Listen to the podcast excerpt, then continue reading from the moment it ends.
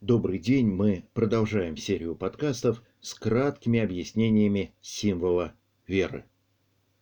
Символ веры говорит, что мы веруем во единого Господа Иисуса Христа, Сына Божия Единородного, от Отца, рожденного прежде всех век, света от света, Бога истинного от Бога истинного, рожденного несотворенного, единосущного Отцу, им же все сотворено. Что означают эти слова? Разные религиозные и философские традиции готовы отвести Господу Иисусу то или иное, почетное в их глазах, место в их картине мира. Кто-то признает его великим пророком, кто-то учителем.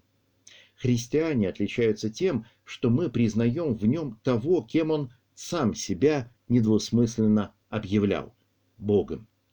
В Евангелии Иисус говорит о том, что был с Отцом прежде бытия мира, что Он сошел с небес, что Он и Отец одно, что видевший Его видел Отца. Как говорит Писание, как учит Церковь, Господь наш Иисус Христос обладает двумя природами. Он одновременно целиком и полностью Бог и целиком и полностью человек. В нем Бог и человек являются одной личностью. Символ веры начинает с указания на его божественную природу. Господь Иисус назван Сыном Божиим, но с важным уточнением – единородным. Библия может называть сынами Божиими и других лиц. Например, все члены церкви названы сынами Божиими по вере во Христа Иисуса. Но верующие – это усыновленные дети. И Иисус единородный. Между Богом и творением существует огромная качественная разница. Ее можно сравнить с разницей между автором и персонажем. Автор существует на самом деле, он реален, персонажи только благодаря ему. Архангелы, красоту и могущество которых мы не можем себе и вообразить, находятся по нашу сторону пропасти, разделяющей Творца и творение. Они, как и мы, сотворены Богом из ничего, их могло бы и не быть. Они, как и мы, были созданы во времени. Было время, когда их не было. Но Сын Божий находится по Божию сторону. Он не является сотворенным существом. Он был всегда, прежде всех веков. Обычно, говоря о рождении, мы предполагаем, что Сын появляется позже Отца – но в Троице это не так.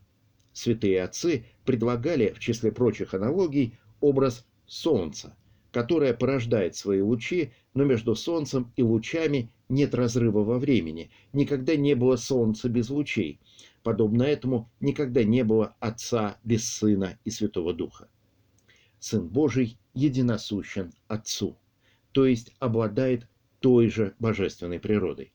Более того, символ веры подчеркивает, что Сын также является Творцом мира, как об этом свидетельствует Священное Писание. Например, Евангелие от Иоанна говорит, «В начале было Слово, и Слово было у Бога, и Слово было Бог. Оно было в начале у Бога, все через Него начало быть, и без Него ничто не начало быть, что начало быть». А апостол Павел говорит об Иисусе Христе – ибо им создано все, что на небесах и что на земле, видимое и невидимое, престолы ли, господство ли, начальство ли, власти ли, все им и для него создано. И он есть прежде всего, и все им стоит. Автор послания к евреям относит к Сыну Божию слова ветхозаветного псалма, где речь идет о творении мира.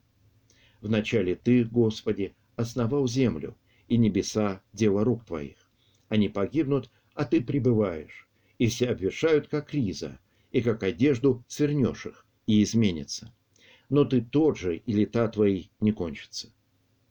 Итак, апостолы проповедуют, а мы веруем, что Сын Божий Иисус Христос есть наш Бог и Создатель.